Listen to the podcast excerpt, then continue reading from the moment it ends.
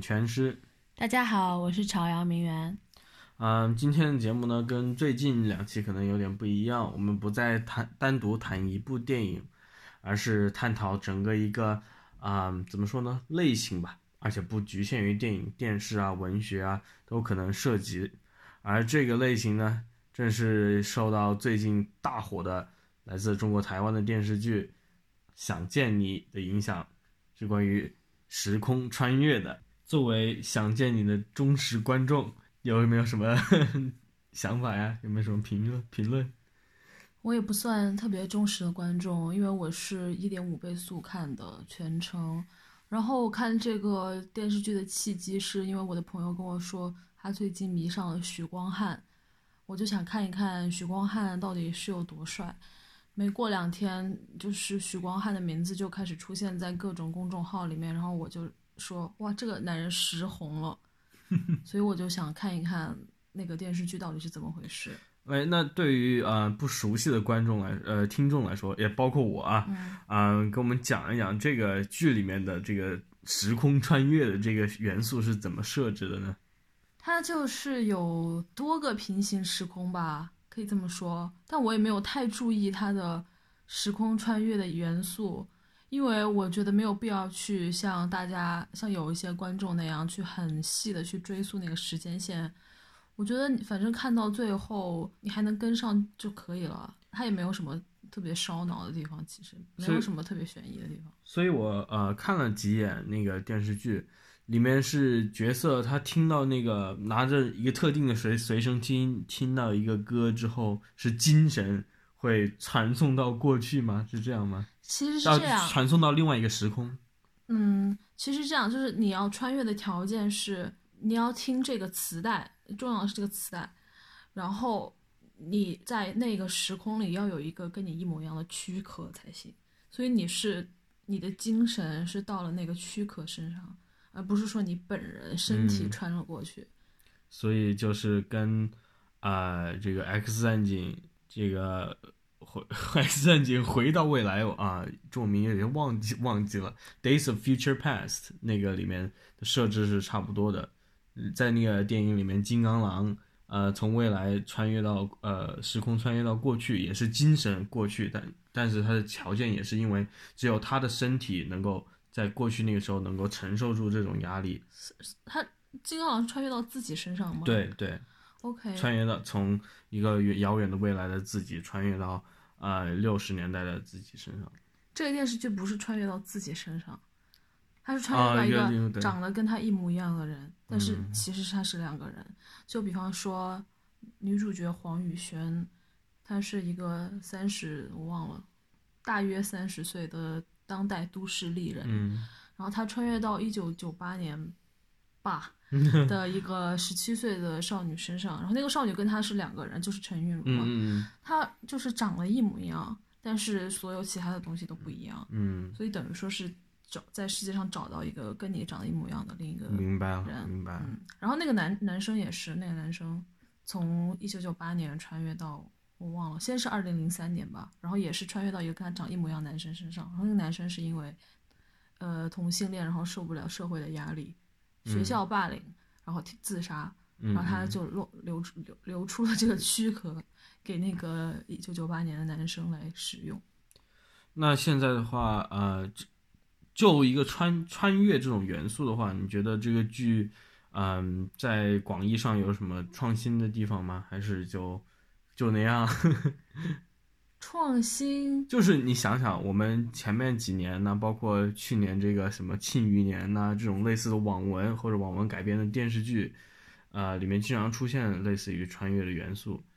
你也读过一些，或者至至至少了解一些。你对这些，你觉得到现在这个啊节点了，过了这么多年，这个元素这个套路有没有什么新意的？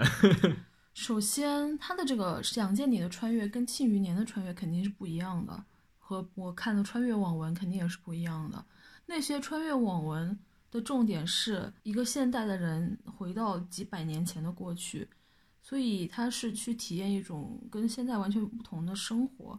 但是想见你的这种穿越，它是过去未来在互相改变，所以它有那种时空交错，没有说交错吧，不知道该怎么说，但反正就是他们不同的时空之间要相互作用，或者是说未来过去他们会产生那种相互的作用，这跟穿越小说的穿越是完全是两码事。对，嗯，这要说起来也是这种时空类型的作品里面一大魅力吧。就是可以把大大家带到一个完全不同的时代啊，一是去看看在影视作品里面呈现或者文学作品里面呈现的那个时代是怎么样的，这本身就是一种新奇感。二就是借助这个主角的视角来，我们来体会一下这个啊非常一个陌生的这种感觉，然后里面既可以有喜剧啊，也可以有悬疑的这种啊氛围可以挖掘。对，这样讲就是其实它呃是有两种。就比较大的那种套路吧，一种就是像你说的，比方说他穿越几十年，这是去看一个不同的时代；另外一种就是，比方说像《哈利波特》里面那种，从穿越三个小时去改变一件事，这个是不同的时间在相互作用，这个是另外一种目的。我觉得那个穿越几十年的和这种穿越很短时间的这两个故事的重点还是略有不同。所以你觉得《想见你》是属于这一类的吗？就是短时间的穿越，然后去改变过去未来这样的事情？是的，因为就是虽然它也有一定的那个九八年那种世纪末怀旧复古风味，但九八年说实话离我们还算是很近了，离二零一九年。不过我其实要我来分的话，现在想起来，我觉得这个还是要看。啊，一个作品的类型吧，就是各各自的作品侧重点不一样。嗯，有一部挺有名的一个，也算一个烧脑的名片，叫做《初始者》，二零零四年的一部美国的科幻电影《Primer》。这个片子里面的是这两个啊主角，他们一起在车库里面，两个就是普通的一个那种白领男人，在自己的空闲时间里面打造出了一个时光机。然后在这个时光机里面就开始进行实验，他们自己穿越，就是穿越到过去等等。结果那个整个故事呢，并不是像他也穿越穿越时空的这个跨度很短，就是顶多是几天，他们去穿越到几天之间，然后知道现在的股票行情，他们去买股票这样的事情，就是这样。它虽然格局挺小，跨度相比跟想见你都不如，但就是它的整个剧情侧重就不一样，它并不是在讲这种。啊，人物在不同时空的关系，而而是在这个人物怎么样去操作时空吧，就是中间有非常非常有悬念的一部分，就是他他可能着重的在把这个悬念通过越来越复杂这个时空穿梭的关系，把它给越抬越高。所以这个我觉得还是从影片本身的这个类型来决定看这个时空穿越是怎么运用的，来这样来分类可能比较对我来说是比较合适的。但你之前提到的啊，《哈利波特与阿兹卡班囚徒》里面有个时空穿越，就是穿越几小时。嗯，其实这个里面还涉及到，除了这个时间长短以外，还涉及到一个就所谓这种时空悖论的问题。嗯，你说你经常看，你看了许多部这样的电影，对这样的一个里面可能涉及的或者已经涉及到的时空悖论，其实已经很不满了，是吗？对，因为我觉得。所有时空穿越的电影都有逻辑漏洞，我没有看到哪一个电影把这个逻辑漏洞补得特别好的。虽然我也不是一个什么很有逻辑的人，但是就是觉得有 很多地方想不明白，所以我特别讨厌那种，不是特别讨厌吧，就是不太喜欢时空穿越的爱情片，因为他总是会有一个比较核心的一个点，就是说我喜欢你这件事情是已经注定要发生的。嗯，因为它已经发生过了，或者是说什么我有我在未来等你这种事情，我觉得很扯。那不是就想见你们 里想见你里面不是也有这样的东西吗？想见你是有对，他是去想在你里面他是去追求一个他已经喜欢过的人，嗯，但至少那个里面还有一方不知道哦，对，经常都是有一方不知道，所以对啊，所以我对他这也就是还好。那你觉得嗯？这个剧现在红的话，是因为它这种多元素的结合吗？就真的就是因为，我觉得可能接触来讲，这种九十年代末千禧的这种怀旧，正好搭上了这个车，而不是说穿越的车。其实我觉得搭上千禧怀旧的这个车也没有特别多，因为我也算是那一代人嘛，比他们晚一点。还晚挺多的。嗯，他们是八零八零年生的那种人，但是这个剧的观众也不是八零年的人，对啊，这个剧的观众是我这个年龄段的人，所以我觉得他怀旧的部分是比较少。他红可能有，就是一个是演员蛮不错的，男主角比较有魅力的那种校园男生，然后女主角演技不错，因为她演了很多状态的那个女生嘛，她是两个人。然后第二个就是，他剧情写的算是就还比较精彩，也也还比较紧凑，因为我也是看过一些中国偶像剧的人。很很少有能有看完的，说实话，看到三分之二就已经是谢天谢地了。第三个就是它有很多，它其实有很多的元素，就是它有讨论一些大家很关心的那种议题吧，就比方说，就是一个人怎么样去接纳自我，就是它里面有虽然有很多人讨厌陈韵如，就是她是那个十七岁沉默寡言的女生，但其实这个片子的。核心就是说，他不要去变成一个其他的人，他应该是作为他自己去受到喜欢和去成长，和去找到接纳自己的一种方式。就是他是他的核心是这个世界上不管是什么样的人都会有人爱，都应该有人爱，而且也都应该接纳自己。所以说，他们虽然有创造一种对比，就是一个讨人喜欢黄宇轩和一个不那么讨人喜欢的陈韵如，但他最终是。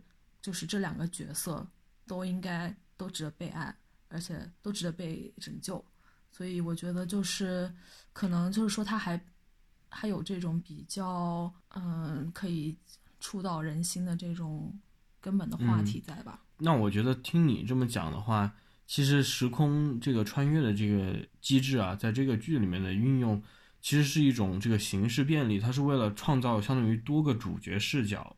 对，我觉得它是讲故事的一个方式和一个手段，但也是就是为情节去增添一些趣味，要不然，因为要不然你就是一个普通高中女生的一个故事，那没有什么新意。对，因为因为像你说的是，你现在涉及到的是几个不同的角色，虽然长得一模一样，虽然这可能就是有年龄差，觉得长得一模一样，但是就是通过这个时空穿越的这个精神穿越的这样一个设置的话。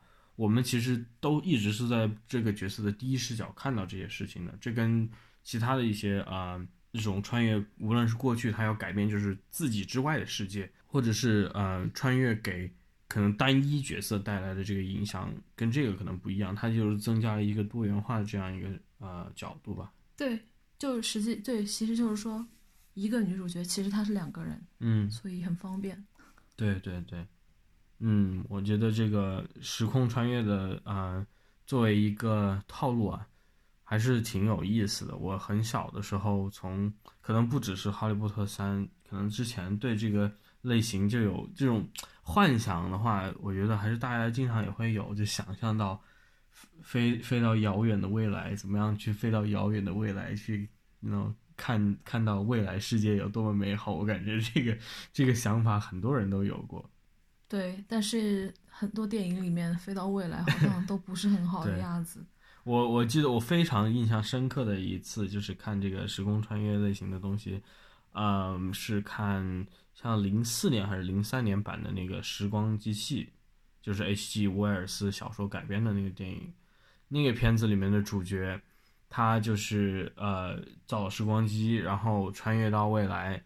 他第一次去到的一个地方，就是可能就是。稍微近一点的时代，但是一个比较好的未来。他去到那里的时候，啊，一切都很漂亮，然后大家都是在博物馆里面，也是一个不是一个博物馆吧，那是一个场所里面，那个有一个这种电子图像、虚拟图像在给他解释这个世界发生了什么。哎，然后他觉得挺有意思，他继续继续往未来飞。接下来下一次出现的未来，就是整个地、整个月球分成了两半。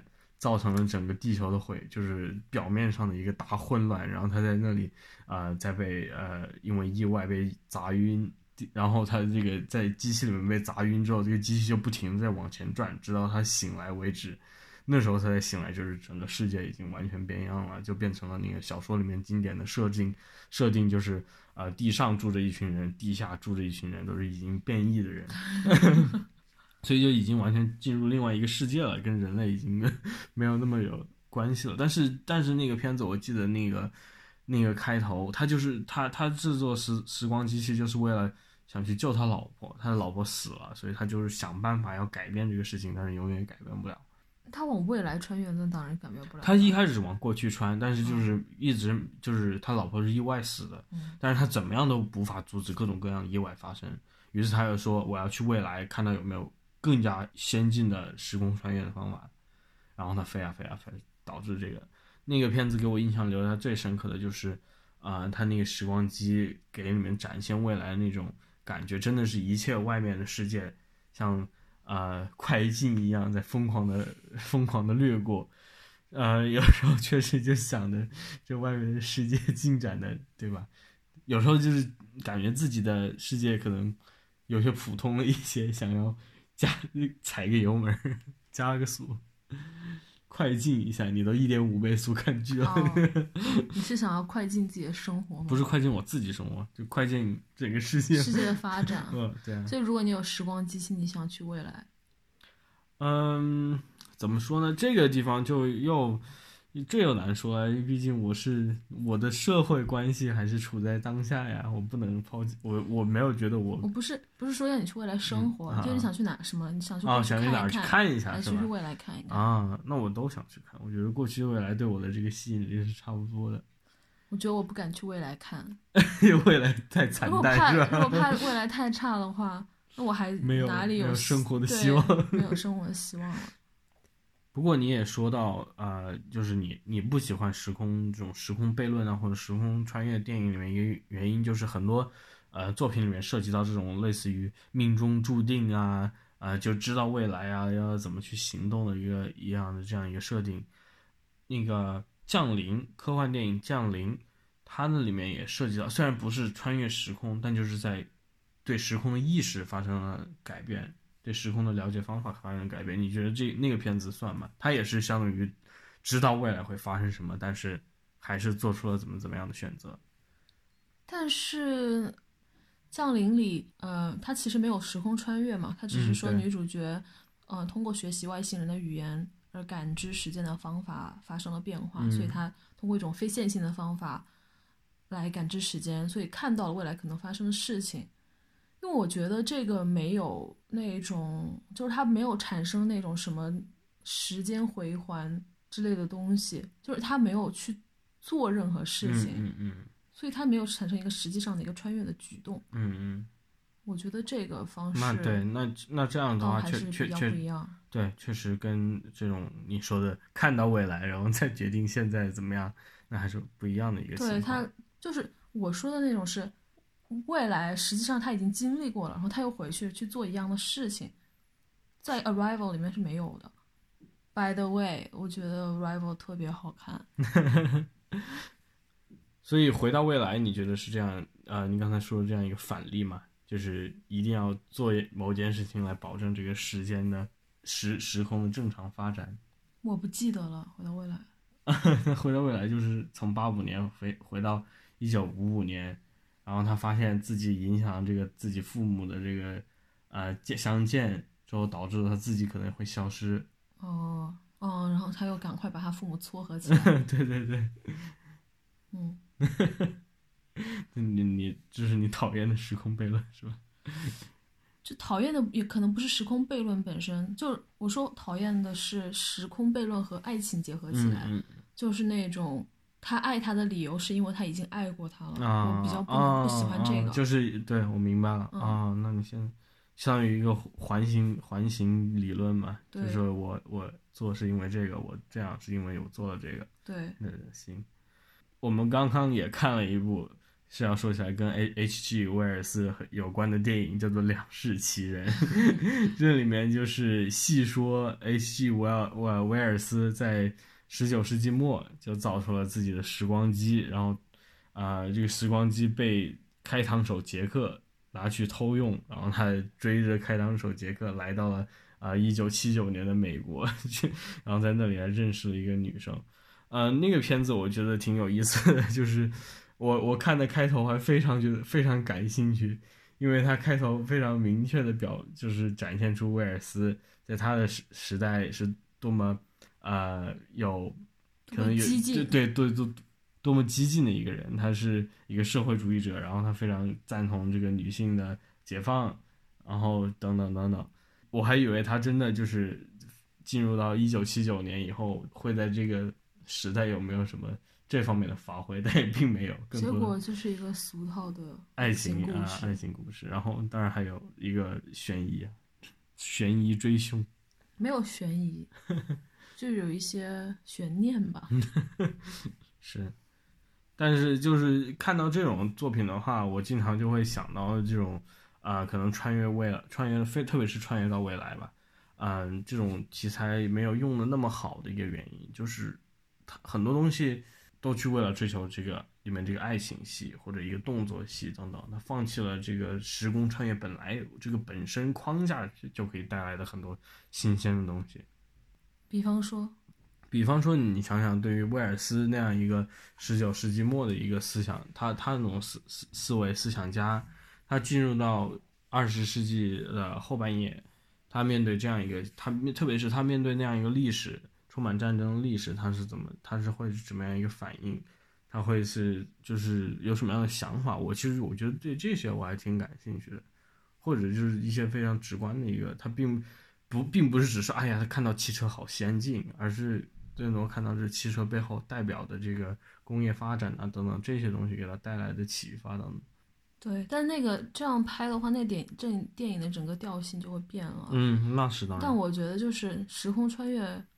很少被用来讨论非常严肃的问题，它就是一个比较经常会，你不觉得吗？嗯，是，但，嗯，这要说起来，我在想，嗯，像科幻小说，呃，雨果奖、雨果奖还有星云奖里面，时光时空穿越时空的这个小说拿奖的就少。我读过的一个挺有名的，是五十年代的一个小说，叫做呃，我不知道中文名叫什么，它叫《The Big Time》。大时间吧，那个直译过来叫大时间。这个里面的时空穿越是这样的，呃，除了这个有一个正常的外边出现时空以外，有一个嗯，在时空我们认知的时空之外的一个密室，然后来自各个时空的各个人、各种人都会聚集在这个，都可以进入这个密室。这个密室是不受外部时空影响的。然后为什么会这样呢？就是因为。外部有一个几乎永恒进行中的一个时时空战争，在这个密室里面的人，他们就会在交谈，就说我们不知道到底是谁在打谁，但是我们知道是有两方在打仗，然后这两方通过是时空这个穿越时空的这个自己的各自的机器，已经把时空改变的已经完全面目全非了。就是比如说在古代就有外星人呐，然后在未来还有古代的士兵，这样就一切都混杂起来了。但是他这个片子，他他他这个书，呃，其实你听我这个讲的话，就很明显的，它是一个政治政治小说嘛，它是讲这个冷战的，是讲这一群人就是被困在，也不是困在这里吧，就是找这里像一个避难场所，然后外面就有两方，他们也不知道是谁在打仗，然后打了一个毁灭性的战争。那我看不出来这是关于冷战的。但是但是你读的话，你就想，，Sorry. 对，我觉得还是就是像这样的一个非常非常高概念的这样一个设定，我觉得。还还是可以用来挖掘呃比较深刻的话题的，但确实像你说的，呃，流行的一些东西，要不就是呃喜剧，要不就是玩结构，就是玩一些嗯形式上的东西。像我刚才说那个《初始者》也是这样的，大家还经常画图来给你解谜，到底时空怎么穿越？想见你都有这样的，对不对？嗯。然后你也不是一个解谜的爱好者。这种解密就是这种靠画图才能解密。我 因为我看图不行，我那个 图像知觉有点问题。那你呢？你觉得你你要说你之前读过这些穿越到古代，你觉得这样的东西对你有吸引力吗？啥意思啊？就是你读这些东西的话，会觉得有启发吗？会觉得哎有意思，就是由衷由衷的感觉。就是我读过一些很奇葩的，印象很深的，就是。有穿越到什么法属印度支那的那种小说，然后还有什么呃化学天才穿越到古代搞发明的那种，这种就是消磨时间嘛，看个刺激，或者是就是他如果穿越到一些比较让人非常不了解的时代的话，你就可以看一下那个时代到底是什么样子。当然，你不能指望网文作家去给你科普知识了，所以你要抱着一个怀疑的心态去，反正就是看着玩儿，娱乐娱乐。从我的这个我没有读过，但是就是一个非常浅薄的了解，真正红的那些都是穿越到帝王将相家里的是吗？你对啊，因为你穿不穿越到帝王将相家里，你在古代这个世界上根本没有办法 做任何事情。特别是男频小说就算了，就如果主角是男生也就算了，因为一个寒门也是可以往上走的。你穿越到一个寒门做一个女孩子，你想你在古代那个社会你能干什么？你就是永远 在家种地啊。但像你说的，就算就算穿越到这个。好的一个穿越到宫殿里面还是怎么样，他也是立即就陷入各种各样的宫斗，各种各样的呃跟宫廷里面的 男性发生各种各样的纠葛。没有人穿穿越到宫廷里面的人好像啊，对，就是有宫斗有宅斗嘛。嗯，宅斗就是穿越到那些公侯伯家里。我觉得这个还是不是就是因为电电视剧带来的影响啊？我觉得还是因为像。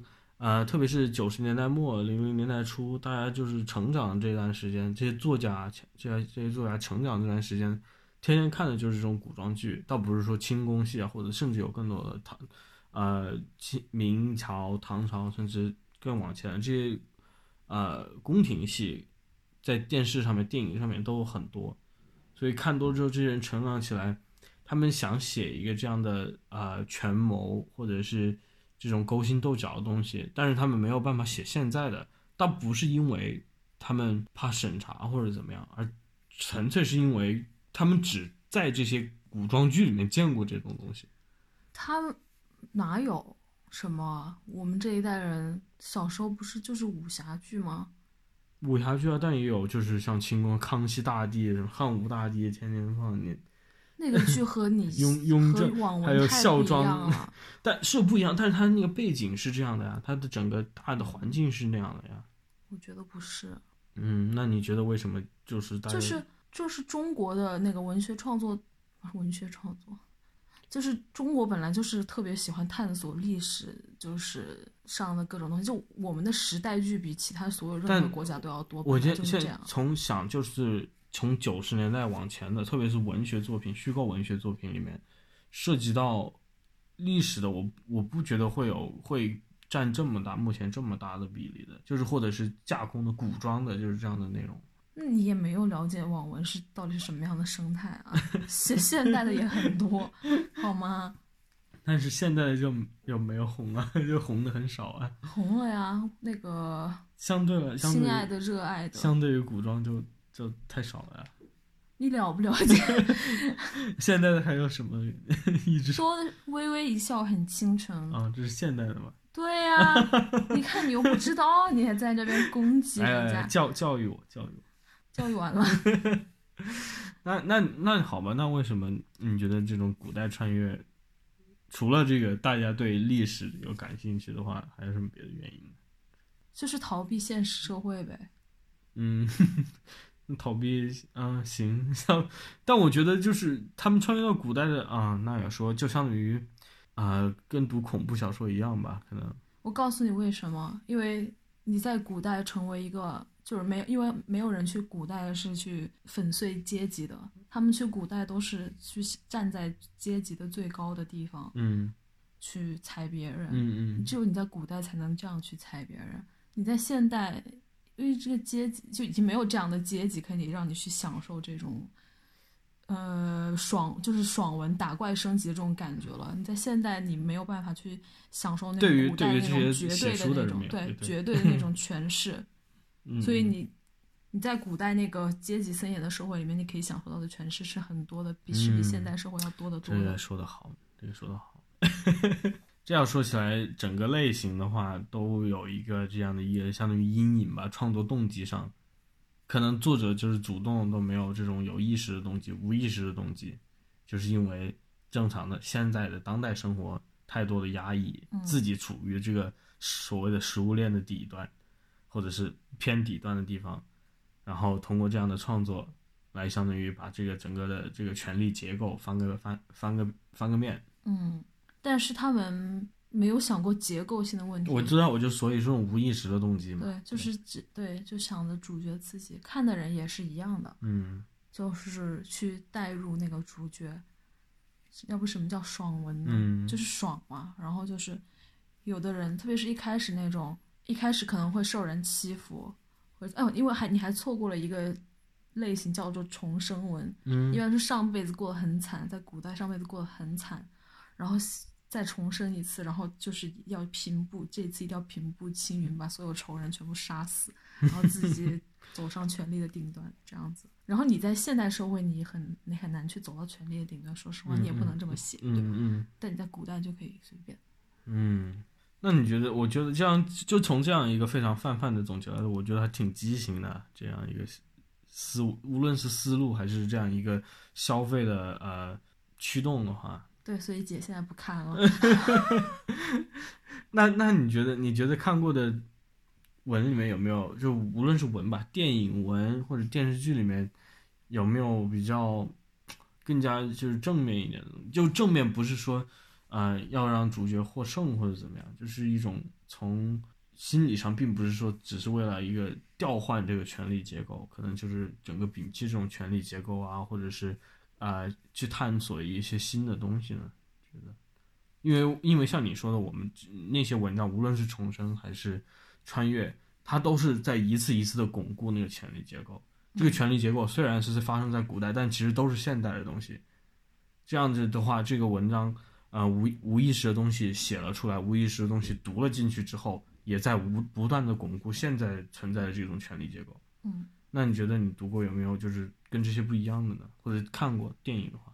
电影啊，电影、电视剧、小说都可以，里面有没有？你是让我在哪个范围里面想？都都有，都有，都所有的范围，所有文化产品的范围里面。那你不能。你比方说，你不能去拿什么大师的作品去来去跟网文对比啊？嗯，不是要对比嘛？人的也可以对比嘛？毕竟都是虽然也许是大师的作品，但是他也处在一个呃面向公公公众嘛，他也许受众面稍微小一点，但这是这是一个读者的选择嘛？嗯，你先说一个你想，我有点想不起来。呃，想的话，时空穿越。好吧，就拿 H.G. 威尔斯的这个时光机器哦，你是说要说时空穿越这个类型里面？对，只要涉及到时空穿越。哦，H.G. 威尔斯那个时光机器，它啊，整个故事就是讲阶级的，非常非常简单直白的一个阶级的故事，一个地下生活的阶级，一个地上生活的阶级，然后一方压迫的另外一方，啊，就是非非常非常简单的一个故事。还有像我刚才提到那个小说，然后甚至就是。不算时空穿越吧，嗯，但也精神上穿越。那个我们今天看到的，呃，五号屠宰场里面那个主角，就是他自己在二战打过仗，然后一次意外让他这个呃意识超越了正常的线性的时空存在，于是他的意识在不停的在自己战后的生活，在自己战场上的生活，在自己就是在某个神奇的未来跟外星人接触的生活里面，这里面不同的不停的。来回交错，然后通过这样一个对比，特别是他在跟外星人交流的过程中，他忽然发现，呃，战争是有多么的荒谬，战战争是多么的残酷。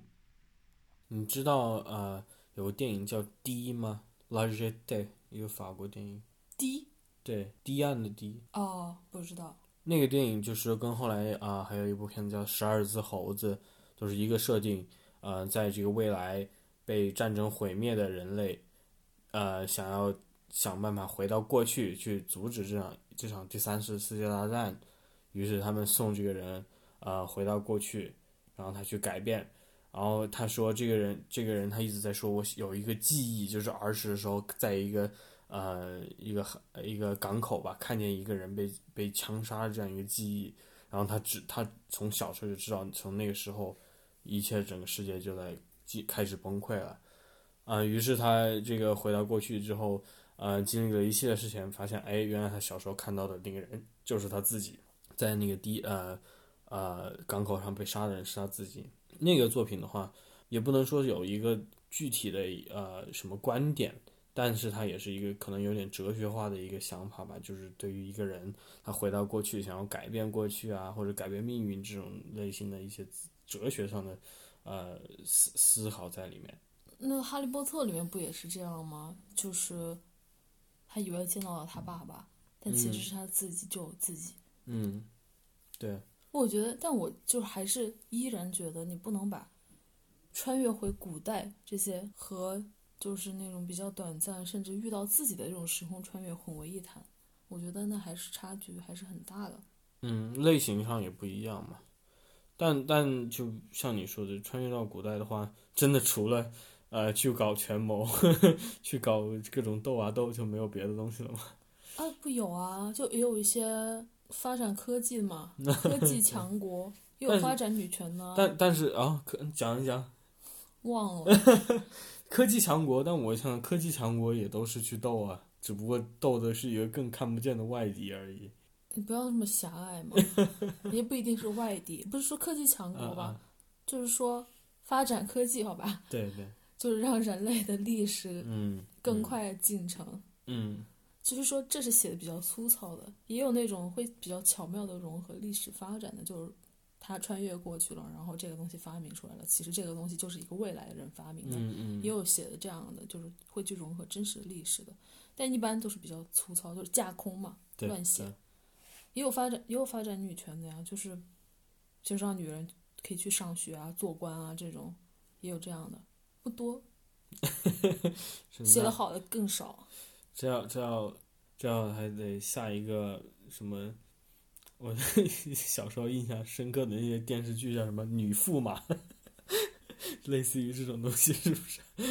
某个阴差阳错导致了这个性别角色的调换，差不多也类似吧，只不过这个是时空穿越。对，呃，花木，嗯，对，差不多啊，一样类似的一个故事，只不过就是有是时空穿越造成的这个契机。也有这样的，也有别种样子，一时想不起来，太多了。就毕竟网文是那种看了一百万字，连主角名字都想不起来。对，而且也是你只要能想到什么，也基本上有什么，是吗？啥意思？就是只要只要你能想到的，那已经都写过了。对，是的，只只有你想不到，没有人家还没写过的。对对，那你觉得看完《想见你》以后，你会觉你觉得国内呃不是国内？这个整个华语圈会有更多跟风的作品吗？我觉得各大影视公司应该肯定在蠢蠢欲动了吧。嗯。但能跟成什么样子就两说。而且你如果去抄的话，这个是会很明显的，因为它的设定就是比较少见、特殊。嗯。但我就不是抄嘛，就是找类似的、开发类似的东西。嗯。但我觉得其实时空穿越也不是一个什么。特别好做的一个梗，其实比较难做。我觉得这个剧真正，其实它真正好的地方，还真的不是在时空穿越这个地方上面，而是角色的这个内容。对，所以就是大家要抄一些抄一些别的地方，对吧？嗯，你为什么没有那其他的国内呃之前那些剧呢？这些像《庆余年》这样的剧，为什么不吸引你呢？姐就是不爱看男频小说改编的东西，我不喜欢看长的电视剧。嗯嗯。庆余年多长啊？妈，就是想见你只有十三集，严严格来说。嗯嗯。那也就是，哎，这要说起来，电视剧都应该拍短一点。本来就是这样啊，注水实在是太多了。那你要说网文注水也很严重啊，穿越到后来也都是。啊，一遍一遍的重复。对啊，所以我很久没看了，而且就是在我曾经还有这个阅读力的时候，我看到后来都是我会开始开始 Control F 搜主角的名字，我就只看主角，因为写的就是能把配角还塑造好的文实在是太少了。嗯，一般这种样子的文全部都是脱胎于《红楼梦》，看起来又很熟悉。所以我就是我会关心一下主角的命运，然后就这个书就算看过了。你觉得这个这个风潮，至少穿越这个风潮吧，就从国内的这个呃市场来说的话，会过去吗？我觉得它已经过去了。已经过去了。那现在是什么是什么在红呢？是现在就是有一些那个我们叫本土女主文。就是她就是那个时代的人。嗯，穿越的也还有，但是不多。然后就是现在现代文很红啊，嗯，叫无脑甜文。谈恋爱嘛，对啊，谈恋爱是必须的，没有谈恋爱你就不能叫一个网文，好吗？行，但是你不是还有很多种田的吗？种田也要谈恋爱啊，种田不忘谈恋爱。现在种田文已经完全不红了 啊，没有了，基本上。那是这还得说穿越文还是大类嘛，所以说。对，一般就是它有个结合，就穿越回去种田嘛。嗯。没种过田的人去种田才比较有意思。那你之前已经问过我了，我要问你呢。你觉得，你要是能想去看过哦，你说了你想去看过去的某个时代。对，不想面对未来。那过去也很惨淡的，这样说起来，呃，是吧？历史多么残酷，那没。对于女性来说是的，但你就是可以回去享受你的特权。这不是特权，就是说纯粹就是看到过去是什么样的，你会发现。过去的这种就所谓的，呃，封建时代，那才是真的，呃，对吧？现现在讲各种各种呃可怕的、残酷的事情，在那个时候就是每天都在发生。对，但就是通就完全出于好奇去看一下的话，你想去哪个时代呢？也难说，只要我一，因为我们的我感觉历史的话，至少从我们学的话，太多东西都是以各种各样的战争 来画。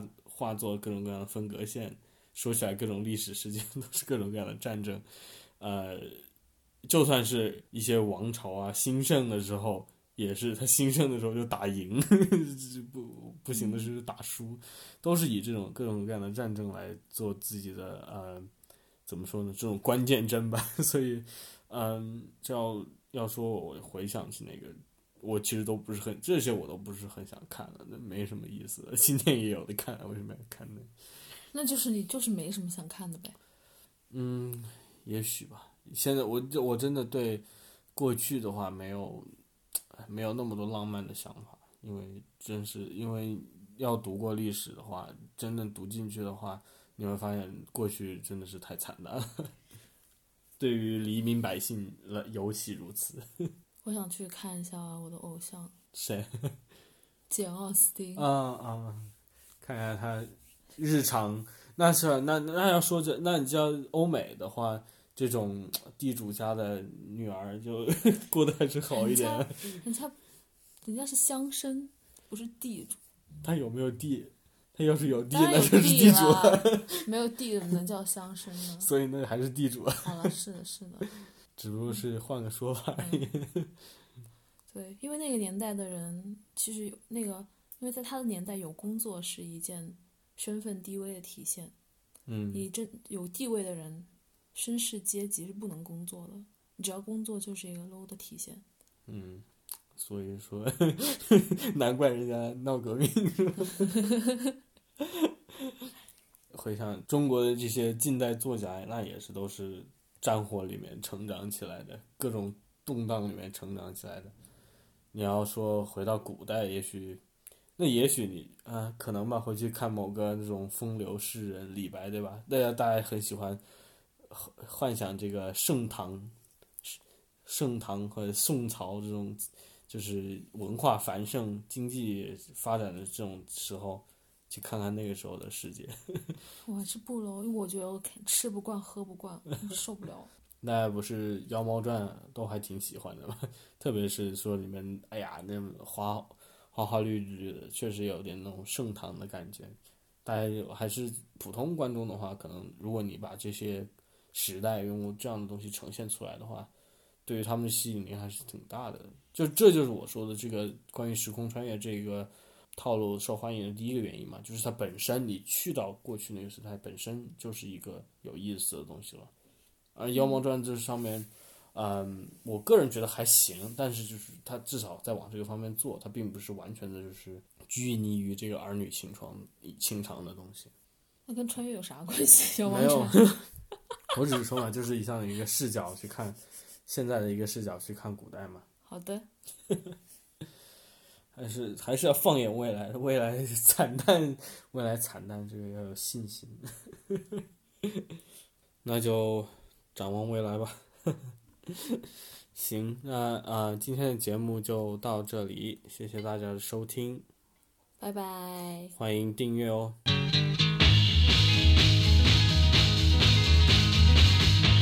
the year 35, 35. Ain't gonna need to tell the truth, tell no lies.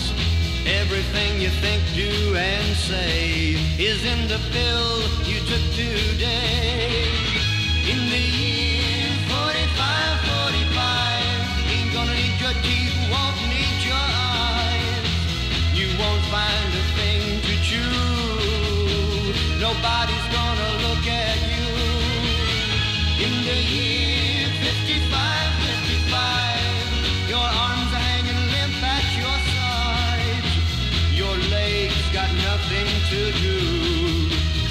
Machine doing that for you. In the year 65, 65, ain't gonna need no husband, won't need no wife. You pick your son, pick your daughter